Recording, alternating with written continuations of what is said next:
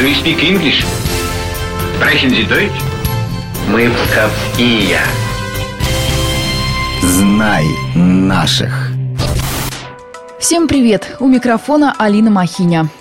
В областном центре планируют открыть памятную доску основателю ботанического сада. Речь об этом шла на недавнем заседании Общественного совета по культурному наследию. Сквер с редкими породами деревьев в Пскове появился в XIX веке по инициативе преподавателя естественных наук.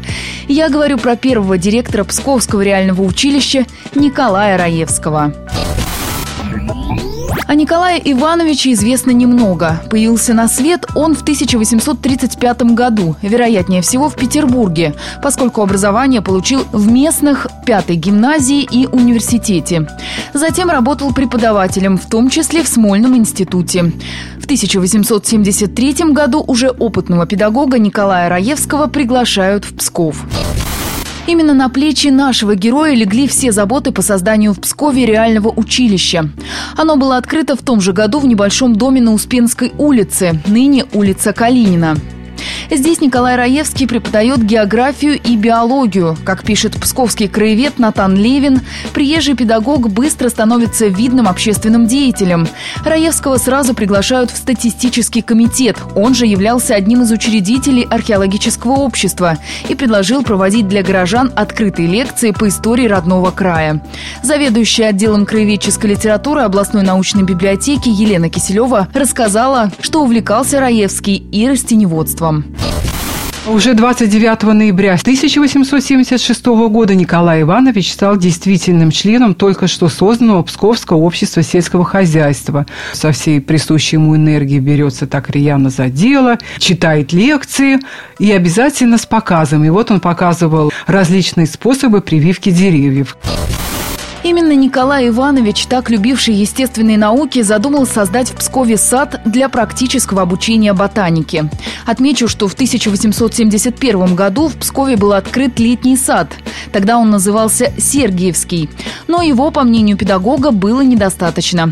По ходатайству Раевского Псковская гордума предоставила училищу в бесплатное пользование территорию бывшего рва за крепостной стеной от Великих до Сергиевых ворот. Ботанический сад в Пскове открыли летом 1878 года, и он стал любимым детищем педагога.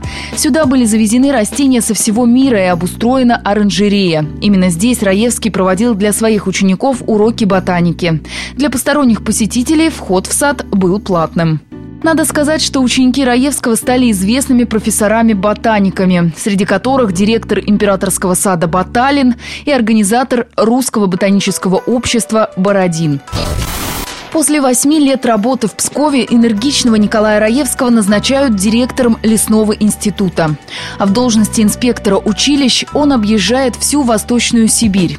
Затем руководит Московским учительским институтом и вторым реальным училищем в Петербурге.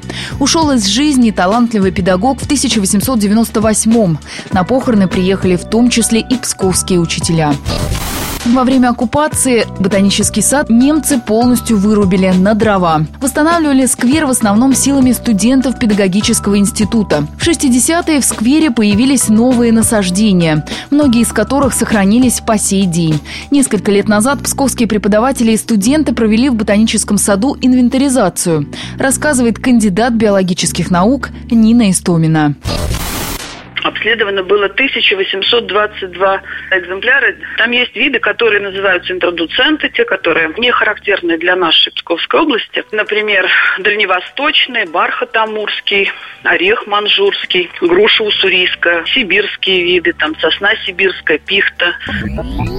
Все имеющиеся здесь 42 вида насаждений сегодня, как и при Раевском, изучают псковские студенты ботаники. А каждый желающий может запросто насладиться разнообразием разнообразием мировой флоры в родном городе.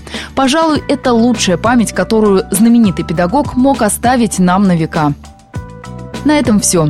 Знай наших вместе с «Маяком».